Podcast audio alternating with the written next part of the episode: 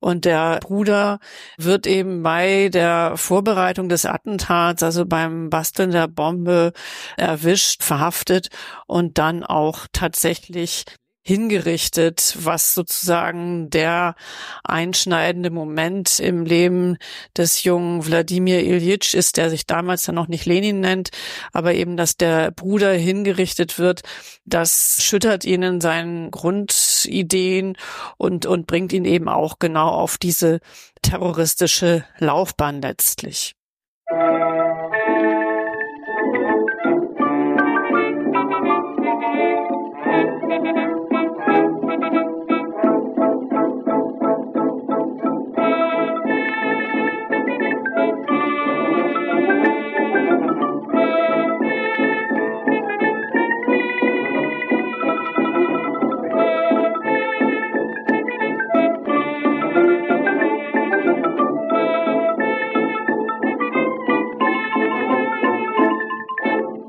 In dieser Folge von Geschichte Europas spreche ich mit Professor Dr. Jörn Happel und Professor Dr. Susanne Schottenberg über das Leben Lenins bis zur Februarrevolution. Dabei schauen wir besonders auf seine Radikalisierung im späten zaristischen Russland und die Bedeutung der Gewalt in seiner Rhetorik und seinem Handeln. Ich hatte diese Folge ursprünglich auf das gesamte Leben Lenins ausgelegt, merkte aber in der Vorbereitung, dass ohne die Februar- und Oktoberrevolution 1917 im Kopf eine solche Besprechung nicht sinnvoll ist. Daher werde ich bald diese beiden Revolutionen mit Herrn Happel besprechen und dann erneut auf Lenin nach 1917 zurückkommen. In den Show Notes findet ihr eine Liste inhaltlich verknüpfter Folgen, die stets aktuell gehalten wird. Dabei möchte ich insbesondere die bereits erschienene Folge zur Revolution von 1905 hervorheben. Die hatte ich mit Professor Happel produziert und die eben erwähnten Folgen zu den beiden Revolutionen 1917 und zu Lenin nach 1917 werden dann mit ihrer Veröffentlichung in diese Liste aufgenommen. In den Shownotes findet ihr zudem Hinweise zu Kontakt- und Unterstützungsmöglichkeiten für meinen Podcast. Ich freue mich auf eure Kommentare, euer Feedback, eure Bewertungen und alle anderen Nachrichten auf den dort angegebenen Wegen und besonders über eine Unterstützung eurerseits durch einen monatlichen Beitrag auf Steady oder eine einmalige Spende auf PayPal. Geschichte Europas ist Mitglied des Netzwerks Historytelling auf geschichtspodcasts.de sowie Teil von wissenschaftspodcasts.de und erscheint auf Spotify und als RSS-Feed. Ich empfehle dabei die Nutzung einer Podcatcher-App wie Podcast Addict, um über den RSS-Feed alle Inhalte direkt und ohne Einfluss von Empfehlungsalgorithmen zu erhalten. Sowohl Herr Happel als auch Frau Schattenberg sind bereits bei Geschichte Europas dabei gewesen, dennoch habe ich sie erst einmal nach ihrem Weg zum Thema gefragt. Und damit genug der Vorrede, jetzt wünsche ich euch viele neue Erkenntnisse beim Anhören dieser Folge, die wir im Februar 2023 aufgenommen haben. Ich fand Lenin immer schon eine spannende Figur als jemand, der 1917 diese Oktoberrevolution mythisch anführte und deswegen habe ich mich mit der Geschichte der Person Lenins immer mal wieder beschäftigt. Und somit natürlich mit 1905, aber auch mit den stürmischen 1880er, 90er Jahre im Kaiserreich. Und Frau Schattenberg, wir haben bis jetzt eher zur zweiten Hälfte und zum Ende der Sowjetunion gesprochen. Wie kommen wir jetzt bei Ihnen thematisch zum Anfang? Wo ist Ihre Beschäftigung mit Lenin? Naja, die Sowjetunion lässt sich ja nicht ohne Lenin denken und verstehen und inklusive Stalin mussten alle anderen Parteiführer sich dann immer über ihn legitimieren. Also man kommt auch über die Auseinandersetzung mit Khrushchev und Brezhnev und sogar mit Gorbatschow immer wieder zu Lenin, weil die sozusagen sich über Lenin definieren oder ihre Beziehung zu Lenin definieren müssen. Und wichtig ist eben aus heutiger Sicht zu sehen, dass Khrushchev zwar versucht darzustellen, Lenin war der Gute und Stalin war der Böse, salopp formuliert, aber eben die Gewalt genauso schon bei Lenin angelegt war. Und wo diese Gewalt in seinem Leben steckt, werden wir uns heute anschauen, wenn wir über sein Leben bis zur Februarrevolution 1917 sprechen. Wir fangen vorne an. Je nach Kalender wird er am 10. April oder am 22. April 1870 geboren. Wo kommt er her und was ist sein familiärer Hintergrund? Wladimir Ilyich Ulyanov wird im russischen Kaiserreich geboren, in einer Familie eines in den Adel aufgestiegenen Mannes und Lenin wächst somit als zwar nicht begütert auf, aber dann dennoch in, in, in gutem Hause, sagen wir mal so auf. Er hat er drückt in seiner DNA das aus, was das, das russische Kaiserreich ist, ein Vielvölker-Imperium, jüdische, deutsch, kalmykisch, russische Wurzeln etc., die dort auch die Sowjetwissenschaft festgestellt hat, die sich bei Lenin da wiederfinden. Das ist vielleicht gar nicht so interessant. Interessanter ist eben, dass Lenin in einer Familie aufwächst, der der Vater als Schulinspektor eine beeindruckende Karriere macht und dieser Vater auch in der Region der mittleren Wolga also größere Berühmtheit zu Lebzeiten erlangt hatte. Und dieser Vater offenbar mit seiner Frau, mit die Frau kommt aus deutsch-schwedischem Hause, ein Umfeld geschaffen hat, in dem sich die Kinder, also Wladimirs älterer Bruder und er, sich gut haben entfalten und auch bilden können für eine Zukunft im russischen Kaiserreich. Das Besondere ist dabei ja aber auch, dass Lenin ja hier in einer Situation aufwächst, die er mit seiner, mit seiner später unterstützenden Ideologie ja mal so gar nichts zu tun hat. Und er ist ja da auch nicht der einzige. Frau Schattenberg, was können Sie uns über den Rest seiner Familie, insbesondere seinen Bruder Alexander bzw. Sascha berichten?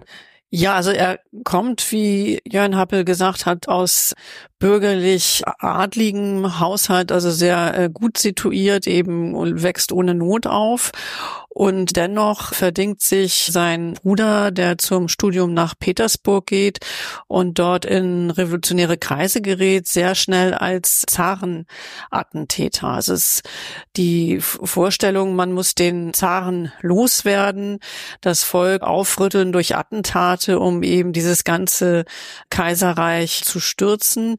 Das sind die sogenannten Naroda Volci, also diejenigen, die für Volksfreiheit oder auch für den Willen Willen des Volkes eintreten, eine terroristische Gruppierung, die typisch ist für das Zahnreich und die letztlich auch aus so einer Frustration agieren, dass sie festgestellt haben, so in den 1870er Jahren, das Volk aufzuklären, also diese, wie sie es wahrnehmen, dumpfe Bauernmasse, dass sie unterdrückt werden, dass sie aufwachen müssen und dass sie für ihre Rechte kämpfen müssen. Also das ist vollkommen zum Scheitern verurteilt. Dann ist es besser zur Gewalt zu greifen und eben darüber A, den Zaren wegzubomben und B, eben die Gesellschaft aufzunehmen aufzurütteln. Und der Bruder wird eben bei der Vorbereitung des Attentats, also beim Basteln der Bombe, erwischt, verhaftet und dann auch tatsächlich hingerichtet, was sozusagen der einschneidende Moment im Leben des jungen Wladimir Ilyich ist, der sich damals dann noch nicht Lenin nennt, aber eben, dass der Bruder hingerichtet wird, das schüttert ihn in seinen Grundideen und, und bringt ihn eben auch genau auf diese terroristische Laufbahn letztlich. Herr Happel, als wir über die russische Revolution 1905 gesprochen hatten, hatten Sie Unterschied aufgemacht zwischen Alexander II. als eher liberal-progressiven Zaren und seinem Nachfolger, dem reaktionären Alexander III., den ja Alexander Bujanov in die Luft sprengen wollte. War das versuchte Attentat denn eine Reaktion gewesen auf diesen Wandel vom liberalen zum reaktionären Zarentum?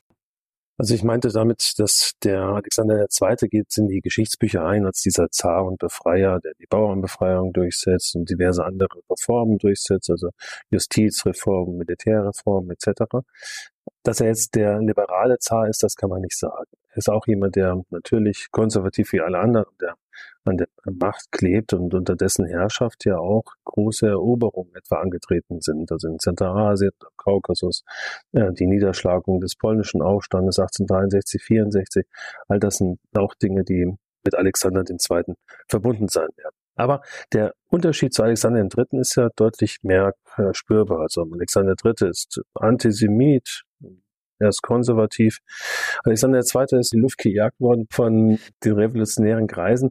Hier würde ich Susanne Schattenberg auch noch unter, unterstützen, unterstreichen, dass so, so sehr der Alexander ja, also der Bruder Wladimir Ilyich Lenins, Ulyanovs, äh, Alexander, dass der ein Terrorist geworden ist, so, das ist ja nicht unwahrscheinlich, weil so viele junge Menschen, Männer und Frauen in der Zeit sich diesen verschiedensten Bünden anschließen, die das Kaiserreich, das russische Kaiserreich verändern wollen. zwar radikal verändern. Und da ist einer davon eben diese Narodnaya Volja, dann die auf Alexander II. 1881 ein erfolgreiches Attentat verübt. Und Alexander III. ist natürlich dann auch verhasst weiterhin in dieser, in diesen Kreisen der der unterschiedlichsten Bewegungen. So Narodniki, Narodnaya Volja, dann später in der Schweiz gegründet, die Assoboschdenie Truda, den Kampfbund zur zur Befreiung der Arbeiterklasse mit Wladimir Ilyich Ulyanov Lenin oder den, den Bund, also diesen jüdischen Arbeiterbund in Litauen, Polen, Russland oder die Sozialdemokratische Arbeiterpartei Russlands, die alle es dann gibt. Und in dieser Zeit eben die Leute sich radikalisieren müssen. Also ist doch hier dieser, ist eigentlich notwendig, den Alexander III. als denjenigen, der das Regime anführt, der auch in seiner Person das Kaiserreich alleine führt, autokratisch führt, dass dieser Alexander III. auch in Luft gejagt werden muss. Also diese, will nicht sagen, dass es eine Abfolge ist von Alexander II. auf Alexander III. Es hätte auch jemand anders regieren können. Wichtig war es hier, dass die Menschen ein Zeichen gesetzt bekommen. Und bei diesen Narodniki, Narodnaya Volja und die ganzen anderen Bünden, das waren ja hochgebildete junge Menschen, die dort, also unter anderem eingetreten sind. Studentinnen, Studenten, die hier versuchten, mit Gewalt das Leben zu verändern. Können wir denn nachvollziehen, ob in der Familie Uljanov die Schrift und Gedanken der west- und mitteleuropäischen Sozialisten, also allen voran auch Marx, vorhanden waren? Immerhin wurde ja drei Jahre vor Gebot des späteren Lenins das Kapital veröffentlicht. Ja, das wissen wir nicht genau, aber davon ist erstmal nicht auszugehen. Also die Eltern haben keinerlei Anzeichen, dass sie irgendwie besonders liberal eingestellt sind, sondern der Vater gilt als sehr religiös und auch die Mutter ist konservativ und zarentreu, soweit wir das wissen. Das heißt, diese Schriften, mit denen kommt der junge Wladimir Ulyanov dann erst während seines äh, Studiums, beziehungsweise nachdem er von der Universität dann ausgeschlossen wurde, tatsächlich in Kontakt. Das heißt, er schreibt sich nahezu gleichzeitig mit der Hinrichtung seines Bruders im Jahr 1887 an der Universität in Kasan ein. Das äh, liegt genauso wie seine Heimatstadt Simbirsk an der Wolga und zwar für Jura und begibt sich da eben auch in Kreise, die sich gegen Alexander III. auflehnen wollen, weil dieser ein neues Universitätenstatut einführt, das die Universitäten letztlich unter die Aufsicht der Geheimpolizei stellt. Und dieser Protest, wo er in vorderster Reihe rebelliert, wird eben aufgelöst und er wird sofort der Universität verwiesen, auch sicher aufgrund seines Namens Namens, also dass er eben dort Bruder des Zarenattentäters ist. Und also diese Kombination der Bruder hingerichtet und ihm selber wird ein reguläres äh, Studium verweigert, führt dann eben zu einer ja klaren Abkehr oder vielleicht auch Verzweiflung einer Sinnkrise. Was bleibt ihm jetzt noch übrig als Weg als junger Mann? Daraus entsteht offensichtlich ein, ein Hass doch auf dieses System. Und er fängt dann an, tatsächlich erstmal russische Autoren auch zu lesen, nämlich Czernychewski, das berühmte Was tun. Er selber nennt ja dann eine seiner wegweisenden Schriften 1902 selber auch Was tun, also was muss in Russland geschehen, damit sich die Lage grundlegend ändert und Russland sich eben von dem, von der Autokratie befreien kann. Und er beschäftigt sich eben mit dem Narodnitschistwa, also dieser Bewegung, ja, sich vom Volk äh, eigentlich abzukehren und dieses aufzurütteln durch terroristische Akte und fängt dann nach und nach auch an, eben Marx zu lesen, Engels zu lesen, aber vor allem auch den russischen Sozialdemokraten Plechanow, den er ganz besonders verehrt haben soll und wo seine spätere Frau Krupskaya sagte, dass er zudem also wirklich eine Verehrung dem entgegengebracht hat, die äh, die Verehrung von Marx und Engels noch weit übertraf. Ja, aber es wurde eben von Frau Schattenberg gesagt, dass er ja an der Wolga lebt, das heißt dann doch sehr weit weg von den Machtzentren Moskau und St. Petersburg. Jetzt sehe ich da zwei Möglichkeiten. Entweder ist das so weit weg, dass der lange Arm des Zaren dort nicht hinreicht, oder andererseits, dass dort die Kontrolle über die Staatsautorität nicht groß ist und es dazu Willkür kommt. Was stimmt davon? Letztes stimmt beides. Im Russischen heißt es so schön, der Himmel ist hoch, der Zar ist weit. Also je weiter man doch auch entfernt ist von den Zentren der Macht, desto mehr Freiheit genießt man als Untertan wie auch als Staatsbediensteter. So leicht kann man es vielleicht aber dann doch nicht sagen, denn wie sich hier zeigt, also Kasan ist eine eine wunderbare Stadt an der mittleren Wolga. Hier leben die Tataren und die und Russen friedlich zusammen, mehr oder weniger seit vielen Jahrhunderten. Und nach der Eroberung Kasans durch, durch Russland, die, dass hier auch in, in Kasan, der, der Wolga, das Imperium dann zugreift und eben den Wladimir Ilyich Ulyanov der Universität verweisen kann. Also hier ist es sicherlich auch möglich, von der Staatsmacht aufgegriffen und aus dem ja, aus der ersten Reihe des Systems ausgeschlossen zu werden. Und dennoch gelingt es ja dann Wladimir, indem man die Hauptstadt geht, nach St. Petersburg dann wechselt, dann dort äh, sich juristisch auszubilden. Also das ist ja auch möglich in diesem russischen Kaiserreich, das sogar den den Zentren der Macht in Moskau oder in St. Petersburg sich auch diese Revolutionärinnen und Revolutionäre treffen können. Es ist ja nicht so, dass die nur irgendwie in Irkutsk oder Vladivostok oder in Taschkent äh, zusammengesessen haben, sondern man muss ja in das, in das Zentrum des Imperiums vordringen.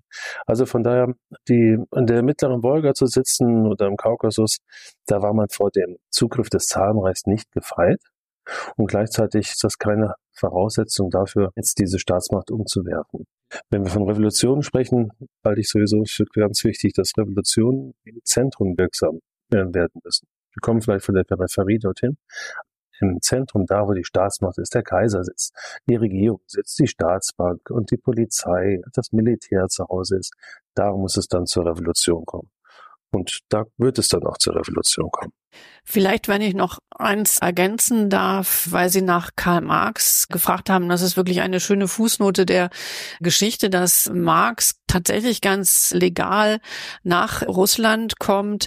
Sämtliche Literatur unterliegt der Zensur und das heißt, es gibt eine Vorzensur. So ein Werk, das aus dem Ausland kam, wurde dem Zensor vorgelegt. Und das passierte also 1872, fünf Jahre nach der deutschen Fassung gab es die russische Fassung. Und der, der Zensor soll tatsächlich gesagt haben, das Buch könnte man passieren lassen, weil sicherlich in Russland nur wenige das Buch lesen und noch wenigere es verstehen werden. Und das heißt, die Idee war, das ist so kompliziert, das wird ohnehin niemand verstehen. Und es war dann tatsächlich ein Erfolgsschlager, weil viele ja Studierende und auch Intellektuelle, Interessierte darin keineswegs ein abstraktes Werk sahen, sondern eigentlich eine Art Interpretation der russischen Zustände. Und Plechanow übersetzt das dann sozusagen in russische Verhältnisse und behauptet, Russland sei bereits in die erste Phase des Klassenkampfes eingetreten. Also von daher ist Karl Marx das Kapital ganz legal nach Russland gelangt. Und meines Wissens ist die Übersetzung auf das Russische glaube, das mal gelesen zu haben, die erste überhaupt in die, in eine Fremdsprache, also von Marx Kapital ja. in, in das Russische. Ja. Ah ja, das stimmt nicht. 15 Jahre die, vor der englischen Übersetzung, genau. Ah, Wahnsinn. Das, das wusste ich nicht. Dann ist diese Marx-Fassung ja da und die, die Studenten, die lesen ja auch diesen Marx, weil dieser, wir hatten ganz am Anfang über Alexander den Dritten gesprochen und die geplante Ermordung, bei der dann Alexander Ulyanov dann am Ende scheitern und hingerichtet werden wird, dass dann das ja das Ende dieses, dieses terroristischen, des großterroristischen Anfangsphase ist. Und jetzt fangen die Leute an, ja tatsächlich nach, nach anderen Wegen zu suchen. Da scheint mir dieser Marx, der auf Russisch vorliegt, dann sehr wichtig zu sein, da ja ohnehin Marx in seinen letzten Jahren ja sich krankhaft auch mit Russland beschäftigt haben sollte und auch Russisch gelernt hat, etc. Das, ist natürlich schon eine, eine hochinteressante äh, Geschichte, die hier zusammenhängt. Und die, die international auch das Ganze, die ganzen frühen Kommunisten, Sozialdemokraten und so weiter, die linken Gruppierungen ja dann auch sehr bewegt. Eben hieß es, Lenin glaubt aufgrund seiner Lektüre, dass es nicht die Bauern vom Land sind, sondern das urbane Proletariat, die die Revolution starten. Jetzt ist er von dem weit weg. Geht jetzt der Prophet zum Berg? Geht er jetzt in Richtung Moskau oder St. Petersburg?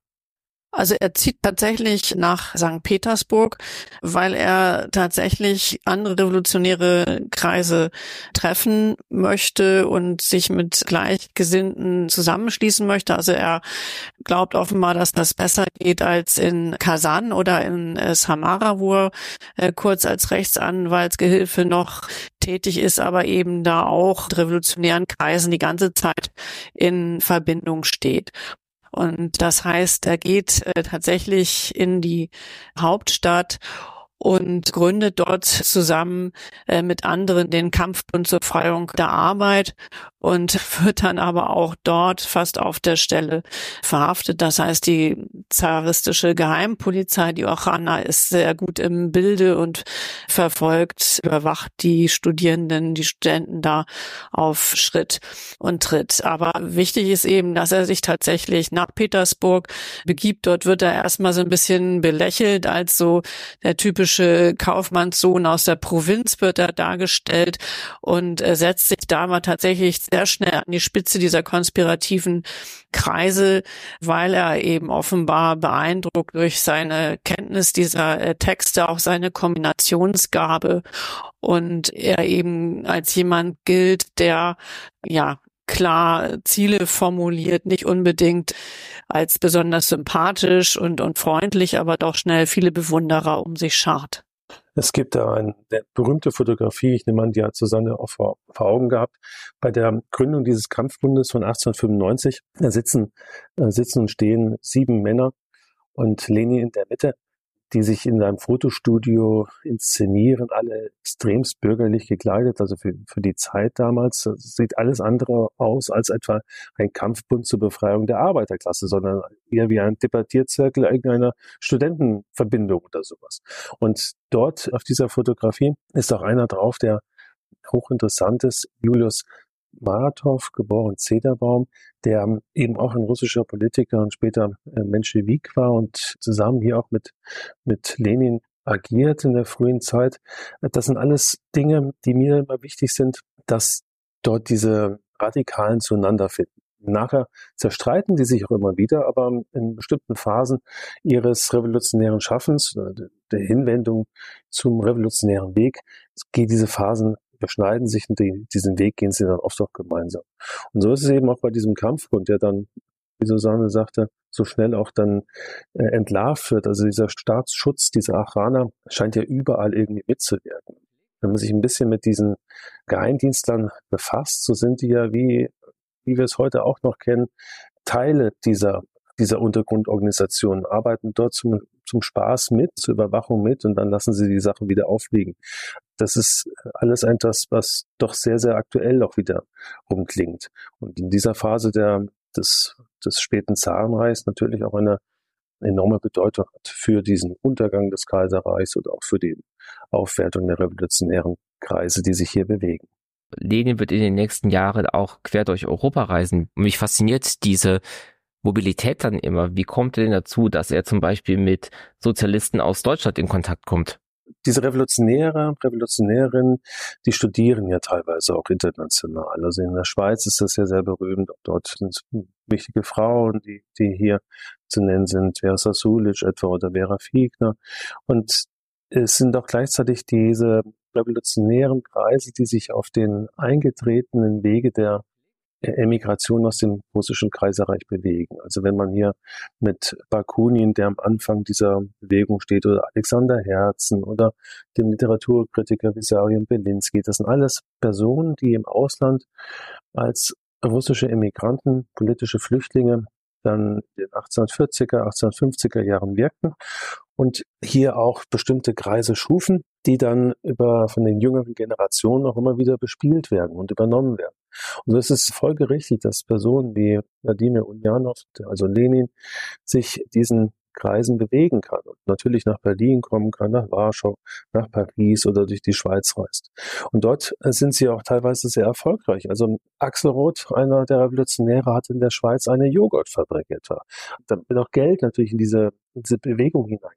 Und damit auch die Menschen, die sich hier in den Parteizirkeln der großen Immigrationsstädte Russlands im Ausland, also von den Paris, Berlin oder dann nachher Zürich, dann auch bewegen können und sich vernetzen können. Also das, das wirkt heute so absurd, wenn man 19, Jahre 1900 von Simbirsk über Kasan nach Moskau, nach Petersburg, dann nach Berlin oder Paris reist. Und für die damalige Zeit, in dieser damaligen revolutionären Schicht, in der die sich bewegen, ist das äh, relativ normal. Und wenn Sie dann an die großen Konferenzen auch denken, wie es gibt, etwa in London, in Zimmerwald oder in Basel, dort bewegt sich diese gesamte revolutionäre Intelligenz ja ohne Probleme. Es sind Dutzende, Hunderte, die teilweise zusammenkommen. Also Hunderte ist jetzt zu hoch gegriffen, aber ja, zumindest in Basel sind es sehr viele bei dem Sozialistenkongress. Aber vor in kleineren Kreisen ist es, ist es normal, dass man sich, sich trifft und dort auch austauscht und auf diesen alten revolutionären Wegen der russischen Emigration erzieht. Aus heutiger Sicht scheint das ja alles so selbstverständlich, dass man irgendwie weiß, was Sozialismus ist und es zahlreiche Schriften gibt, die auch überall verfügbar sind. Aber damals, wie gesagt, ist das noch etwas ganz Neues, Besonderes. Und man hat zwar ein paar Schriften von Marx und Engels, aber es ist ja eben immer noch die große Frage, wie kann sich Sozialismus in Russland entwickeln? Was gibt es es vielleicht noch sonst für Theorien? Wie wird das jeweils in den Ländern durchdekliniert? Das heißt, hier sind einfach ganz viele offene Fragen und Lenin reist ja eben, bevor er verhaftet wird, 1895 erstmal in die Schweiz zu Plechanow und von da weiter zu Karl Liebknecht nach Deutschland. Also ich denke, er wird da einfach auch von einem zum anderen geschickt und eben gesagt, also die und die lohnt sich zu sehen, zu sprechen, sich da inspirieren zu lassen. Und dann fährt er eben auch weiter nach Frankreich und wieder zurück. Also diese Netzwerke sind äh, zentral, weil es eben so wenige Leute Leute damals sind und natürlich ohne die Eisenbahn, die ja damals auch noch relativ neu ist, wäre das alles nicht möglich gewesen. Aber so kann man sich letztlich in den Zug setzen und losfahren. Und die sind ja auch dann beweglich, wenn sie in die Verbannung geschickt werden. Auch Lenin wird ja in die Verbannung geschickt und andere ja auch. Und auch jetzt in Verbannungsorten Russlands, in fernen Sibirien ist man innerhalb der Kreise beweglich oder man man flieht mal eben und kommt dann auch ins Ausland. Das ist alles Dinge, die uns irgendwie aus unserer heutigen Sicht unvorstellbar erscheinen, aber damals vollkommen normal zu sein scheinen. In einer bestimmten Schicht, die sich das natürlich auch finanziell leisten kann. Der Sozialismus ist divers und auch die Leute, die ihn voranbringen wollen, sind divers. Sticht Lenin da trotzdem zu dieser Zeit schon irgendwie raus, entweder nur in Russland oder auch in Europa? Also kennen ihn viele oder ist er einer von vielen? Er ist zunächst einer von vielen. Es gibt dann diese, bei diesen diversen Treffen natürlich diejenigen, die sich vorne spielen können. Dazu gehört auch, auch Lenin, aber es ist etwa nicht klar, also von Anfang an klar, wird vielleicht so in der revolutionären Sicht heute dann dann einfacher so dargestellt, dass Lenin ist quasi geboren worden und dann sein Bruder ermordet, dann ist er der, der, der glühende Revolutionär und von diesem glühenden Revolutionär ist es folgerichtig, ich, Lenin, führe die Oktoberrevolution 1917 dann an und stürze den, das, die provisorische Regierung und übernehme die Macht. Das alles ist, ist gar nicht, gar nicht so einfach. Und für uns Historikerinnen und Historiker doch auch ein, auch ein schöner, schwerer Weg, das dann nachzuzeichnen. Der, dieser junge Lenin bewegt sich in diesen Kreisen und hat auch dann durch das, das Wissen, was er angehäuft hat, eine sehr starke Sprache entwickelt und kann sich dann auch hier in diesen Kreisen einen, einen Namen machen. Gehör verschaffen. Aber es ist nicht deutlich, ob er jetzt der Anführer etwa der späteren Bolschewiki und so weiter wird. Das ist das, gibt es auch andere Figuren. Der Arzt Bogdanov ist da äh, etwa zu nennen oder halt im Vorfeld Leute wie Mechanov, noch der älteren Garde angehörend oder, oder dieser Maratov, den ich angesprochen habe. Später tauchen dann noch Personen auf wie Trotzki und sowas. Das sind alles natürlich Wege in dieser Radikalisierung einer einer kleineren Gruppe von Revolutionären. Diese revolutionäre Gruppe ist ja auch nicht eine, eine Massenorganisation, noch nicht, das ist noch keine Massenorganisation. Bis sie das wird, wird es ja noch viele, viele Jahre dauern. Also Lenin ist nicht zum, von Anfang an zum Staatsführer geboren worden, sondern das ist ein weiter, langer Weg, auf dem er sich dann hat durchsetzen müssen. Wahrscheinlich auch mit sehr, sehr viel Glück, wie das halt immer ist in der Geschichte. Sie sagten gerade Glück. Am Anfang hatten wir das Wort Gewalt. Finden wir jetzt schon Gewalt in seinem politischen Reden oder auch schon seinem politischen Handeln? Also Gewalt ist letztlich was, was er sehr schnell fordert. Und die Gewalt kommt eigentlich aus diesem Narodnitschestva, also aus dieser ursprünglich volkstümelnden Bewegung, die das Volk aufrütteln wollte und dann eben gesagt hat, wir brauchen Terroranschläge, um das Volk aufzurütteln. Und es gibt den schönen Satz von einem anderen Osteuropa-Historiker, Orlando Feitges, der geschrieben hat, es war nicht der Marxismus, Marxismus, der Lenin zum Revolutionär machte, sondern Lenin, der den Marxismus revolutionär machte. Oder man könnte auch sagen, der den Marxismus gewalttätig machte. Das heißt, Lenin wird zugeschrieben, dass er eben diese zwei Elemente miteinander kombiniert.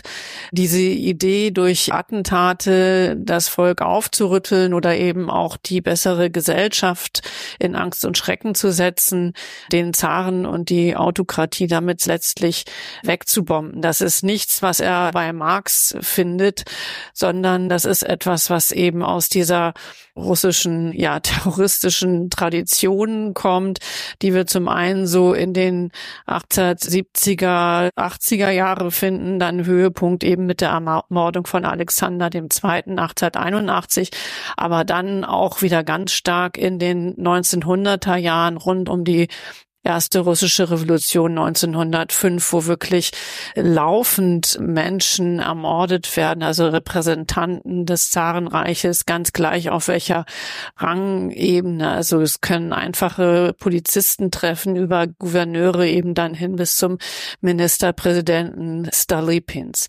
Und das ist etwas, was Lenin durchaus befürwortet. Das ist zwar für ihn nicht wirklich Teil der Theorie, aber eben doch der guten Praxis nach dem Motto also der Zweck heiligt die, die Mittel. Und das heißt, es ist immer lange so getan worden, als sei Lenin kein Vertreter dieses Terrorismus und der Gewalt gewesen. Aber man sieht eben an, an seinen Schriften und Kommentaren, dass genau das Gegenteil der Fall ist.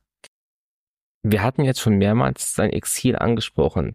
Trotzdem, bevor wir ihn jetzt gleich dahin schicken, es kommt mir immer noch so vor, als ob er ein, ja. ich nenne es mal, Kopfsozialist ist. Also, oder hatte er während seiner Reisen nach Westeuropa, in Mitteleuropa, dann auch gesteigerten Kontakt mit denen, die er als Quelle der Revolution sieht? Also hat er sich mit dem urbanen Proletariat getroffen oder hat er einfach mit anderen Sozialisten über das urbane Proletariat gesprochen?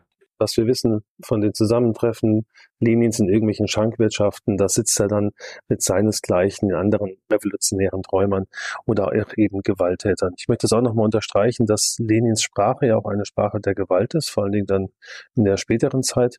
Und dann auch Marx ganz anders auslegt und während Marx von Veränderung spricht, ist es bei Lenin ein Zerschlagen und Vernichten und Zerstören und sowas. Die, also die ist auch die Sprache natürlich voller Gewalt. Also Lenin ist nicht wie, die anderen oder wie alle anderen Revolutionärinnen und Revolutionäre ja nicht von Arbeiterfabrik zu Arbeiterfabrik gegangen. Wir wissen vielmehr, dass einer seiner ersten Auftritte vor Arbeitern, also in Russland nach der Februarrevolution, auch eine Katastrophe war, weil er auch nicht hatte sprechen können und nicht, also auch nicht diese Sprache der Arbeiter konnte.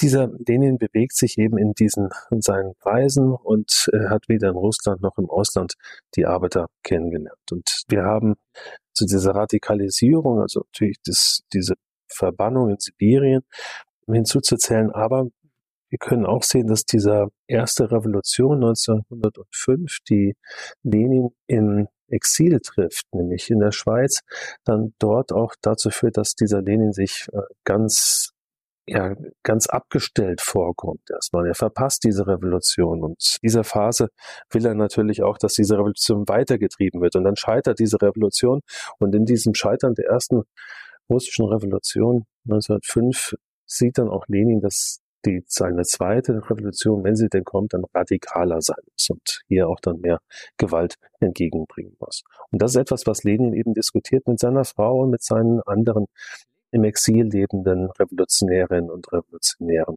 aber eben nicht mit irgendwelchen Arbeitern. Also das Zarenreich ist ja wirklich auch von der Bauernschaft geprägt, die um 1900 noch immer rund 80 Prozent der Bevölkerung ausmachen, während die Arbeiter sich irgendwo im einstelligen Prozentbereich befinden. Das heißt, die große, selbst nach der Bauernbefreiung oder Abschaffung der Leibeigenschaft, große unterdrückte Gruppe sind eben eigentlich nach wie vor die Bauern. Und da zeigt Lenin eigentlich genau ein gegenteiliges Verhalten. Also keineswegs Mitleid, Fürsorge, kümmern, sondern es, es gibt eine große Hungersnot angesichts von Dürre und Missernte 1891, 92 und in, in dieser Zeit sitzt er auf dem Landgut seiner Mutter und äh, verklagt dann tatsächlich die hungernden Bauern, die sich an seinem Besitz bereichert haben. Also hier ist eben keinerlei Empathie vorhanden, sondern auch hier eigentlich so eine klare Theoretisierung. Er hält die Bauern für dumpf und eben nicht für eine Kraft, die eine Rolle in der Revolution spielen können.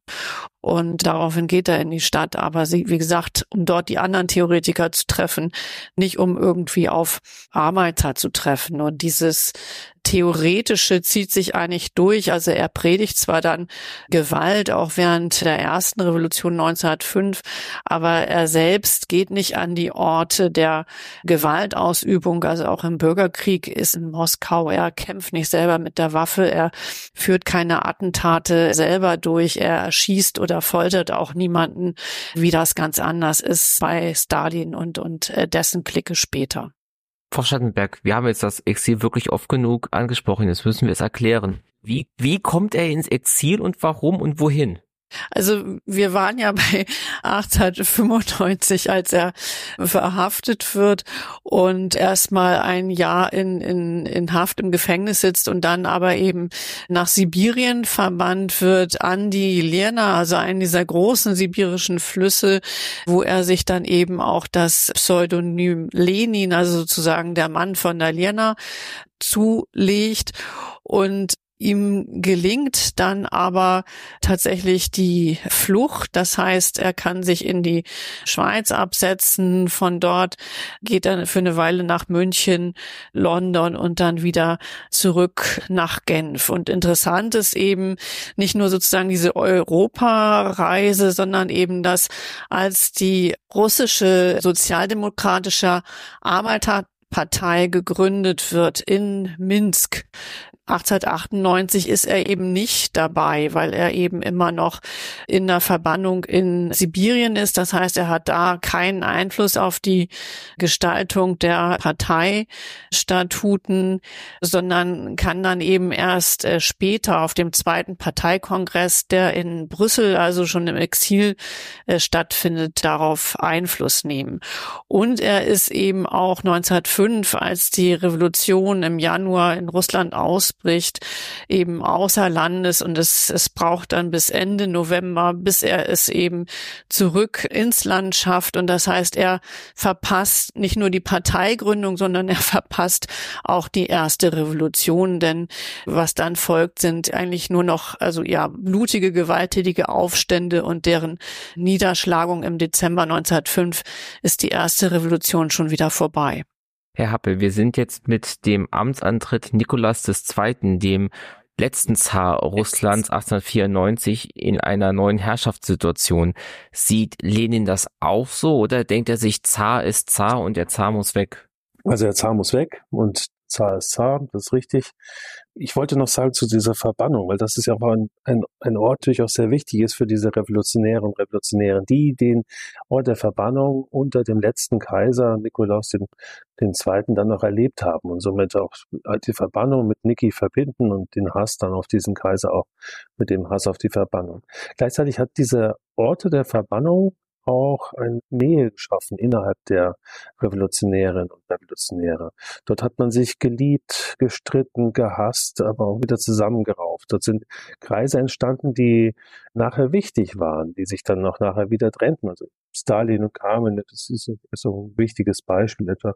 Aber Lenin heiratet in der Verbannung seiner Nadjezhda Krupskaya und mit der dann intellektuelles Eheleben führt. Das sind alles Dinge, die in die Verbannung auch gehören und mit der man auch dann sagen kann, ich habe die Knute des Kaisers gespürt, innerhalb dieser revolutionären Kreise, die sie sich bewegen. Und wenn dann Wladimir Lenin mit Nadezhda Krupskaya auch in die Schweiz kommt, ist das auch etwas, was ihn und seine Generation von der alten Generation, etwa Personen rund um Plechanow, auch unterscheidet. Also diese, die Knute des Imperiums äh, mitgeführt oder gespürt zu haben. Und dann hat, hat er diese, diese Exilerfahrung, die natürlich auch zu diesen revolutionären Kreisen dazugehört. Intellektuelle, die von Russland und vom russischen Leben vor der Revolution 1917 wenig Ahnung weil sie kaum noch da waren, weil sie natürlich dort verhaftet worden wären oder weil sie es nicht gewagt haben, sich das Russland anzuschauen oder weil sie in Paris oder in Genf oder in Zürich oder Berlin einfach besser lebten. Das sind alles Dinge, die zu diesen Revolutionären und Revolutionären dazugehört. Und die auch dann ein, also nicht in Saus und Braus leben, das tut, tut von denen, denen keiner, aber, also wenige, aber doch auch in einer bürgerlichen, intellektuellen, guten Umgebung dann auch sich im, im Exil bewegen und aufhalten. Diese, das zu dem Exil und der Verbannung, was mir dann noch doch wichtig ist. Und natürlich ist das Problem, wenn man im Exil ist, dann kann man vor Ort auch nicht einfach mitmischen. Aber im Exil trifft man wichtige weitere Personen. Also ich hatte mir das mal aufgeschrieben gehabt. Lenin trifft in der Schweiz Bartow, Trotzki, Bucharin, Zinoviev, Karl Radek. Alles Personen, die nach der Oktoberrevolution natürlich sehr, sehr wichtig sind im jungen Sowjetstaat. Lenin hat jetzt seinen Spitznamen und wir haben den ersten Versuch der Revolution in Russland hinter uns. Es wurde ja gerade gesagt, dass im Exil sich die Sozialisten, die Revolutionäre ziemlich, miteinander verbrüdert haben. Wir werden trotzdem ja später diese harte Trennung zwischen Bolschewiki und Menschewiki haben. Vielleicht könnten Sie da, Frau Schattenberg, einmal kurz erklären, was diese beiden Gruppen sind und wie die sich voneinander unterscheiden und aufteilen. In Brüssel gibt es 1903 den zweiten Parteikongress, wo es eben zu dieser Spaltung, man könnte fast sagen, Schisma kommt.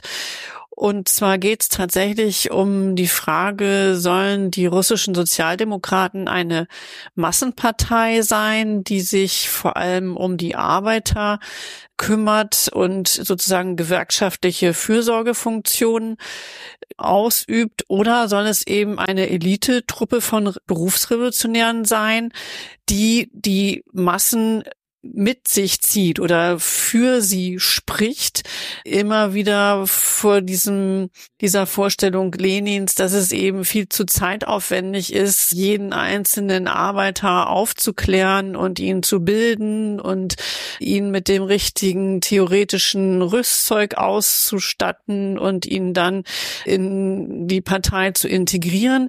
Seine Vorstellung ist eben, es gibt eine klare Avantgarde, die sowohl Kämpfer kämpferisch als auch theoretisch die Speerspitze bildet und sozusagen für die Arbeiter spricht. Und daran entzweit sich dieser Parteitag und es kommt eben zu so heftigen Auseinandersetzungen, dass tatsächlich ein Teil dann den Sitzungssaal verlässt, so dass es bei der Abstimmung dann eine Mehrheit gibt für diese Idee der Stoßtruppe und der kämpfenden Avantgarde. Und dementsprechend, also russisch heißt Mehrheit Bolschinstvo nennen sich die nun fortan die Bolschewiki und wären diejenigen, die eben vorher den Saal verlassen haben und dementsprechend dann im, im Saal dann nur noch die Minderheit bildeten.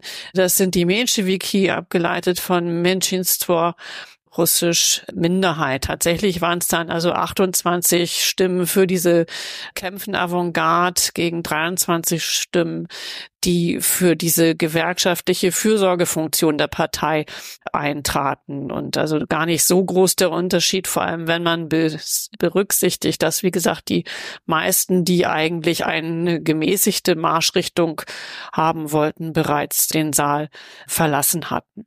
Der Hauptgegenredner war der Freund von Lenin, Martov, Julius Martov, der eben diesen Arbeit, die gemeinsam sitzt, gestartet mit dem, mit dem Bund, dann die, die Arbeiter zu befreien, Kampf zur Befreiung der Arbeiterklasse. Und dann kommt es 1903 zum, zu dieser dieser Abstimmungsergebnis, also zwischen Martov und Lenin, wenn man so will, zwischen zwei Freunden. Um nochmal auf den Anfang des Gesprächs zu, zu kommen und die Frage nach der Gewalt. Eben wurde ja schon Stalin erwähnt und dass wir da bei der gewalttätigen Durchsetzung von Ideen sind, ist jenseits jeder Diskussion. Diese kommende Radikalisierung, die auch einhergeht mit Überfallen von Zügen, von Banken, von Postämtern. Inwiefern geht das auf Lenin zurück? Inwiefern ist das Einfluss anderer Menschen, so wie Stalin? Also wo ist da Hände, wo ist Ei?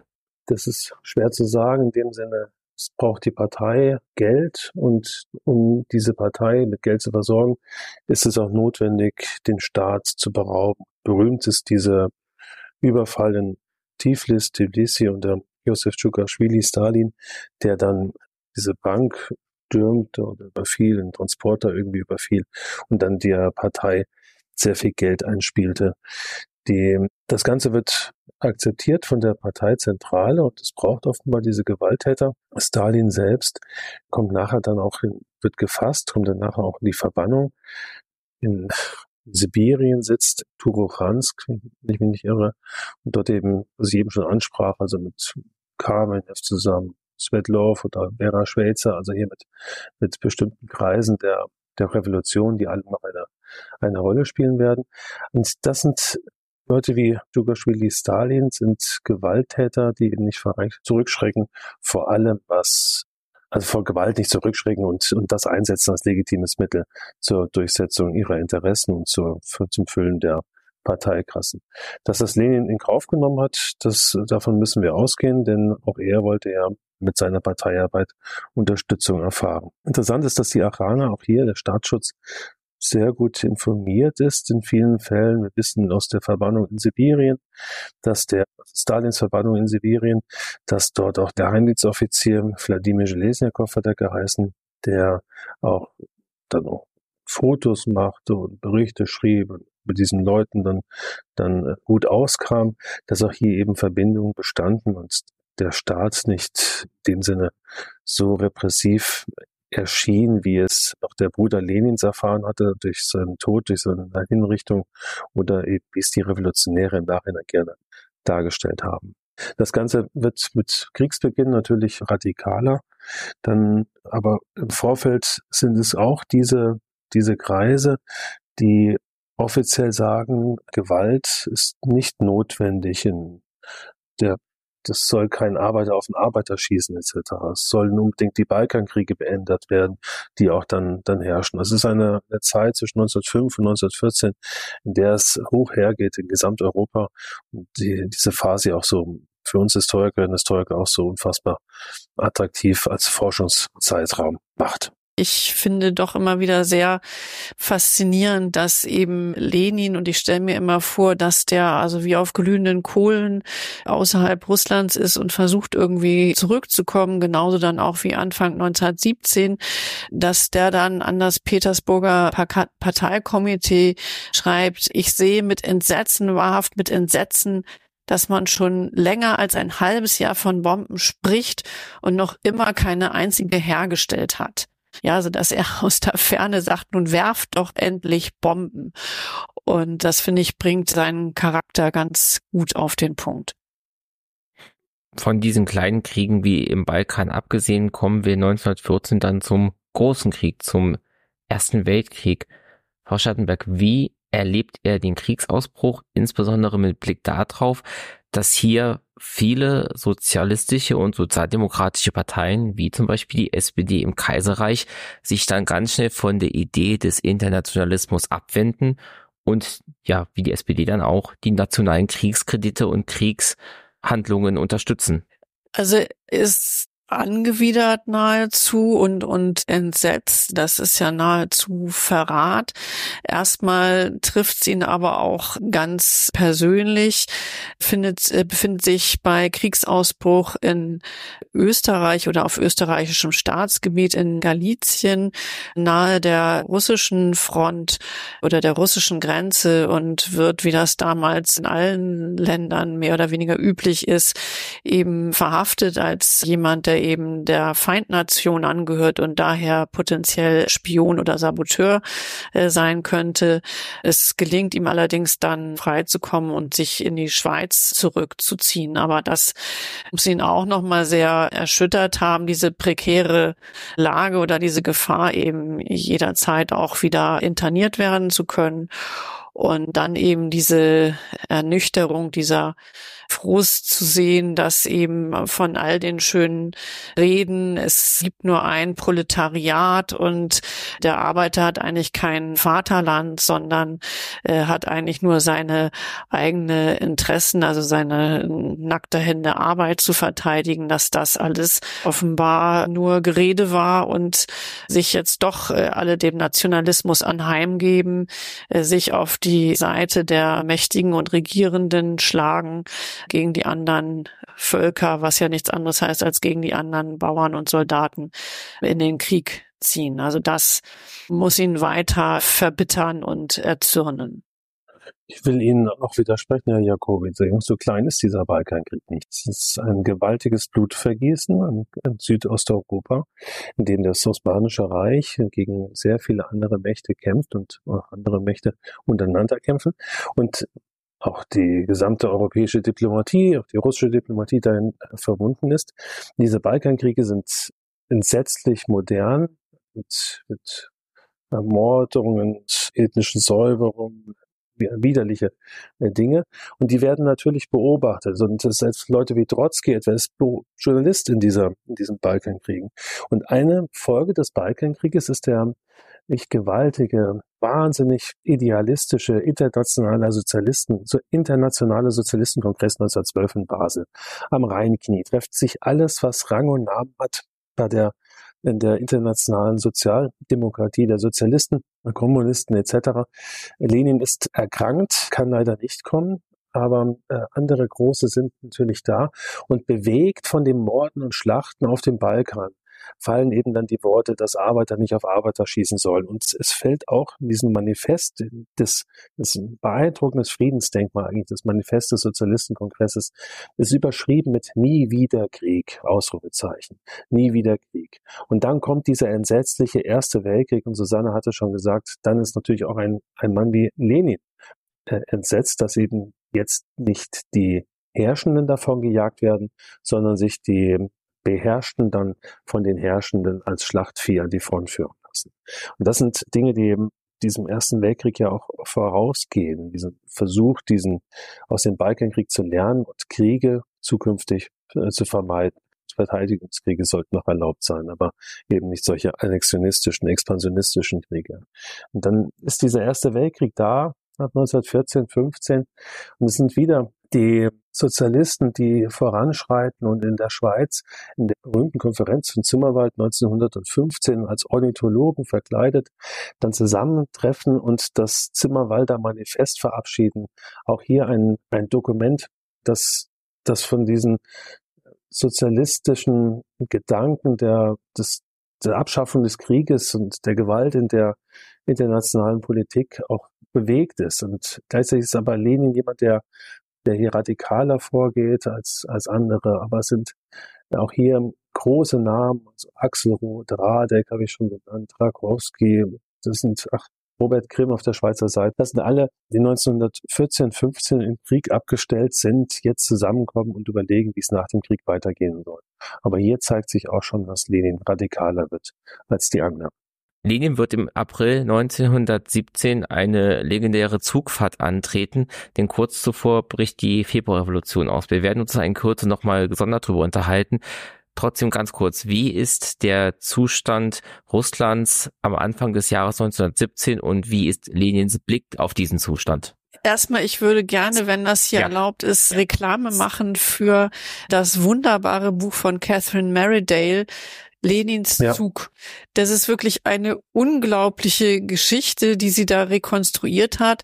Von Zürich sozusagen, wo äh, Lenin sitzt, die ganze Zugstrecke nach, die sie persönlich nochmal abgefahren ist, obwohl das eine Zugverbindung ist, die heute kein Bahnsystem mehr ausspucken würde, weil es eben über ganz Skandinavien geht, bis hin damals Petrograd, heute Petersburg. Und sie kann das phänomenal beschreiben, wie Lenin eben in Zürich sitzt und man kann sich das vorstellen, der hüpft da vermutlich durch die Gegend und, und muss geschrien haben, Entschuldigung, Scheiße, was für eine Scheiße, weil er nicht dahin kommt. Denn die Front steht ja, es ist nach wie vor Krieg.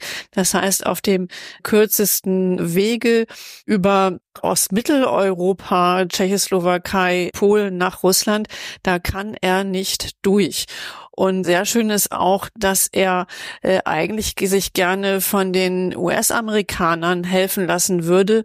Nur die melden sich nicht. Es ist dann Ostersonntag und es geht niemand ans Telefon an der äh, US-amerikanischen Botschaft. Und also nimmt er dann doch die Hilfe der Deutschen in Anspruch und reist eben quer durch Deutschland und Berlin dann auf der Fähre durch Schweden und oben über Finnland Finnland, wo man dann tatsächlich an einer Stelle aussteigen muss über den Grenzfluss und auf der anderen Seite äh, wieder einsteigen muss bis eben nach Petrograd. Und wie gesagt, das also als ein großartiges Gemälde dieser durchaus dramatischen Fahrt, die von Ostersonntag bis Ostersonntag dauert wegen der Zeitverschiebung, fährt also Lenin an Ostern ab und kommt auch an Ostern wieder dann in Petrograd an.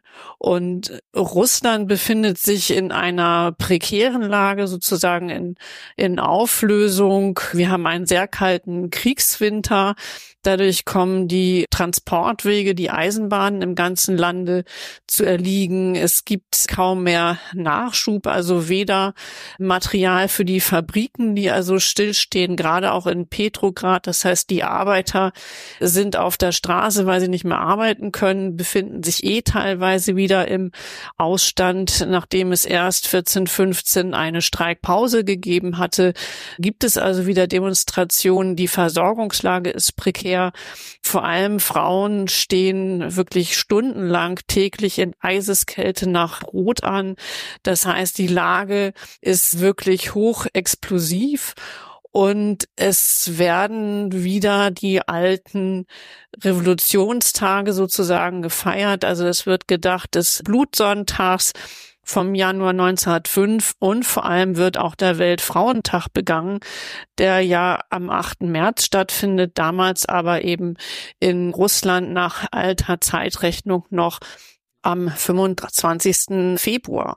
Das heißt, die Frauen gehen auf die Straße und verlangen nach Brot. Die Arbeiter schließen sich an, fordern Arbeit, fordern mehr Lohn, fordern den Acht-Stunden-Tag und sehr schnell solidarisiert sich dann auch die Petersburger Petrograder Garnison, was unerfahrene junge Rekruten sind, weil natürlich die ganzen erfahrenen Veteranen im Krieg an der Front sich befinden. Das heißt, sehr schnell verbinden sich hier Frauen, Arbeiter, auch Studenten, Angestellte, Kaufleute mit dem Militär und das heißt, dementsprechend entwickelt sich tatsächlich von unten eine Revolution. Innerhalb von eins, zwei Tagen ist die Lage außer Kontrolle. Und das ist eben wirklich eine Revolution, die spontan entstanden ist.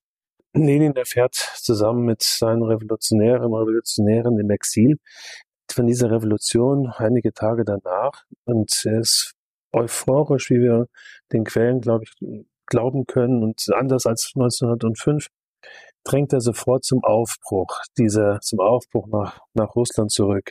Und es ist die, in der Schweiz sind es seine perfekten Kontakte, die er über Jahre aufgebaut hat, zu den Schweizer Sozialisten. Hier ist vor allen Dingen Fritz Platten zu nennen. Eine beeindruckende Gestalt im Schweizer Sozialismus, jemand, der dann in der Kommentär, also der kommunistischen Internationale eine große Rolle spielen wird und unter Stalin dann im Gulag verschwindet und stirbt. Dieser Fritz Platten organisiert dann in der Schweiz für Lenin und seine Mitstreiter.